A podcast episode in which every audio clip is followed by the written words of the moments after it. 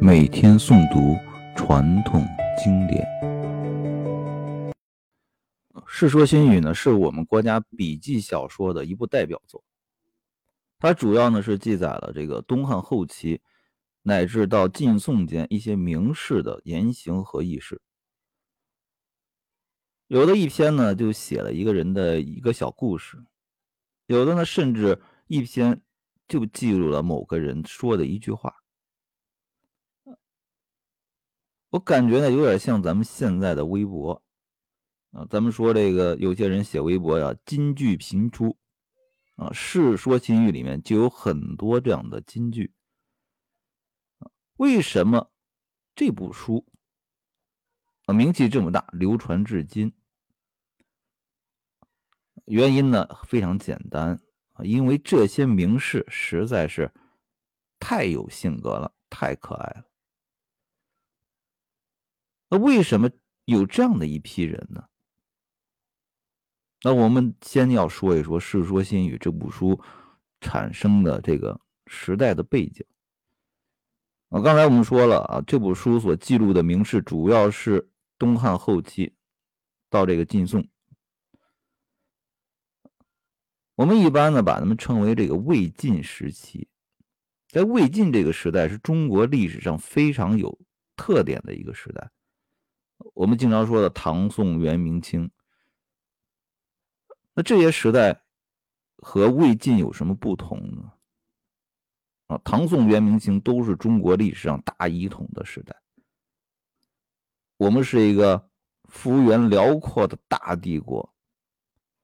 啊，唐宋元明清就是代表，而魏晋呢就不一样。魏晋时期是我们国家政权。更迭最频繁的一个时代，而且各个小国互相割裂，啊，战争连绵不断，可以说生活在那个时代的老百姓是非常的痛苦的，啊，那这些名士们、这些知识分子、贵族，他们的生活呢，他们也没有办法脱离这个时代。他们的命运也完全不可测。今天呢还是王公贵族，明天可能就被拉去砍了头了，就生活非常的具有幻灭感啊。那在这个时期呢，在文化这一块啊，兴起了玄学啊，因为生活怎么样，明天会怎么样不知道，所以说大家普遍对玄学就产生了兴趣啊，还有道教。道教也开始兴起，佛教开始传入，呃，这些本土的、外来的文化啊，互相交流、互相勾兑，在中国的文化史上呢，留下了一个非常深刻的印记。那也塑造了这样一批非常特立独行、放荡不羁的一群人。那他们的一言一行。到今天依然为我们所称道。那下面我们来说一《世说新语》的第一部分啊，第一部分主要是讲德行的，啊他讲了一些这个名士的高尚的道德。那我们看第一篇，第一篇说的是谁呢？啊，说的是东汉时期的一个名臣，叫做陈蕃。啊，这个陈蕃呢，言行举止啊，可谓是天下之典范。当初呢，登上公车，手持缰绳，第一次赴任当官之时呢，就心怀澄清天下。这里面呢，说到了公车，咱们来解释一下。我们学过历史呢，对公车这个词啊，应该不陌生。啊，这个词呢，和康有为有点关系。啊，康有为。维新变法，当初就做了一件事，叫做公车上书。他向那个光绪帝啊递交了请愿书。那为什么叫公车上书呢？啊，清代的时候啊，这些举人进京赶考，那他可不是自己来的啊，自己去的。而国家有规定啊，国家出钱派车给你们送到京城去，所以称为公车，把这些举人称为公车。啊，陈蕃呢去上任啊，也是国家派的车辆送他过去啊，还是称为公车。那陈蕃呢，第一次这个赴任这个做官啊，去哪儿做官呢？去这个豫章做太守。这个豫章在哪儿？在今天江西的南昌，不是什么好地方啊啊！那个时候啊，因为那个江西那个地区多山啊，在那个时代啊，那个可不是一个繁华的好地方。他一到这个夫人之处呢，就问旁边的人说：“徐志在哪儿？”啊，他想要拜访这位南州高士。这个陈蕃到了当地以后，第一件事情就要拜访当地的啊有德行的、有文化的名士。这掌管文书的呢，这主簿就回应了，说众人呢都希望太守大人先到这官署视察一下工作。啊，陈帆就说了，想当年周武王刚战胜殷商，马上呢就去拜访了贤者商容，连休息都顾不上。那我礼贤下士有何不可？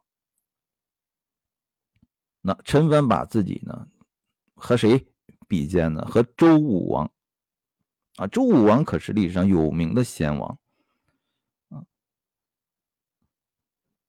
呃，我们的毛主席啊，他写的《沁园春·雪》啊，什么秦皇汉武啊，成吉思汗啊，这些都不行，这都是历史上有名的什么？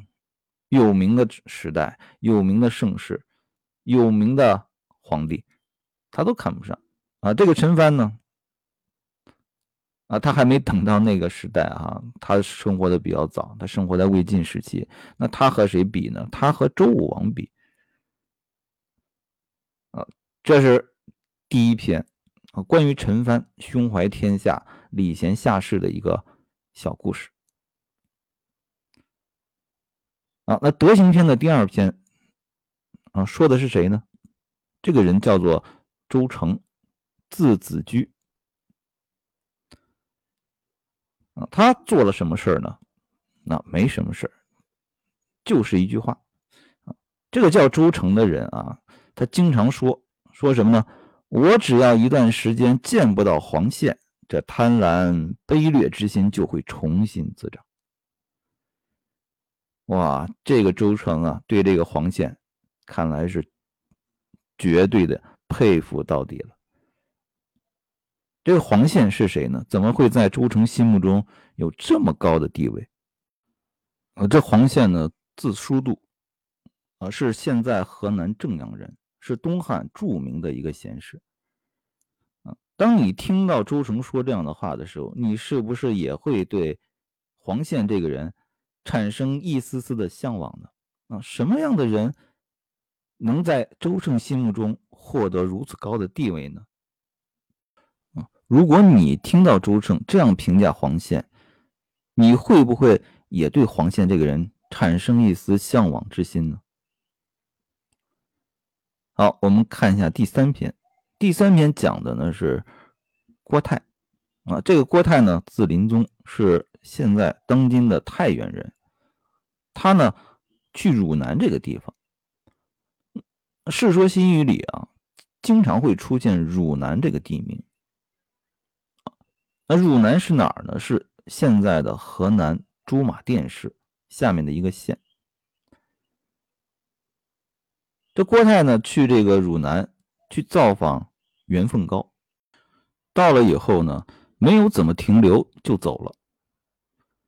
之后呢，他又去拜访黄宪啊。刚才咱们就说到了这个黄宪，却在那儿留宿了一两天。于是呢，这别人就问他啊，为什么？这郭林宗就说了啊，说黄宪其人，气度内涵犹如万顷湖泊，不仅宽阔，而且深邃，不受外界干扰，水清且静，无法搅浑，其气量之深广。不可估量啊！